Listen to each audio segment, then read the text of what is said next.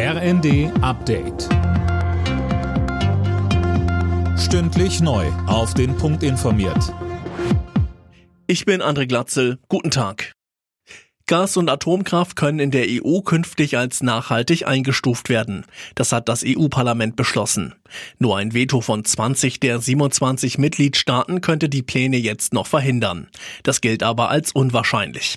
Vor allem Frankreich hatte darauf gedrängt, Atomkraft ein Ökolabel zu geben.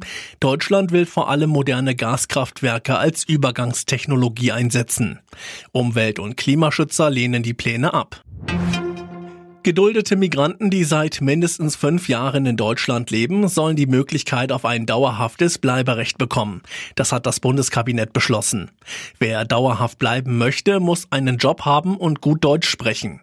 Gleichzeitig wird die Abschiebung von Straftätern erleichtert, so Innenministerin Faeser. Straftäter können künftig leichter das Aufenthaltsrecht entzogen werden.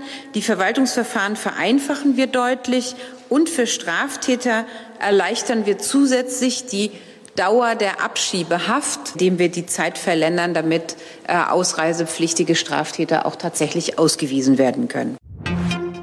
Auf den deutschen Flughäfen könnte sich die Lage schon bald entspannen. Die Bundesarbeitsagentur hat grünes Licht für den Einsatz türkischer Arbeitskräfte bei der Abfertigung gegeben. Philipp Rösler berichtet. Für 2000 türkische Frauen und Männer wird damit die Einreise erleichtert. In etwa zwei bis drei Wochen können sie nach Deutschland kommen. An den Flughäfen sollen sie vor allem bei der Passagierabfertigung, beim Check-in als Fahrer und bei der Beladung von Flugzeugen aushelfen.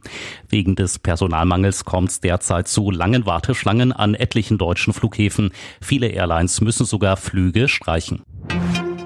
In England startet heute die Fußball-EM der Frauen. Zum Auftakt treffen die Gastgeberinnen in Manchester auf Österreich. Übermorgen steigt dann auch die DFB 11 ins Turnier ein, und zwar gegen Dänemark. Alle Nachrichten auf rnd.de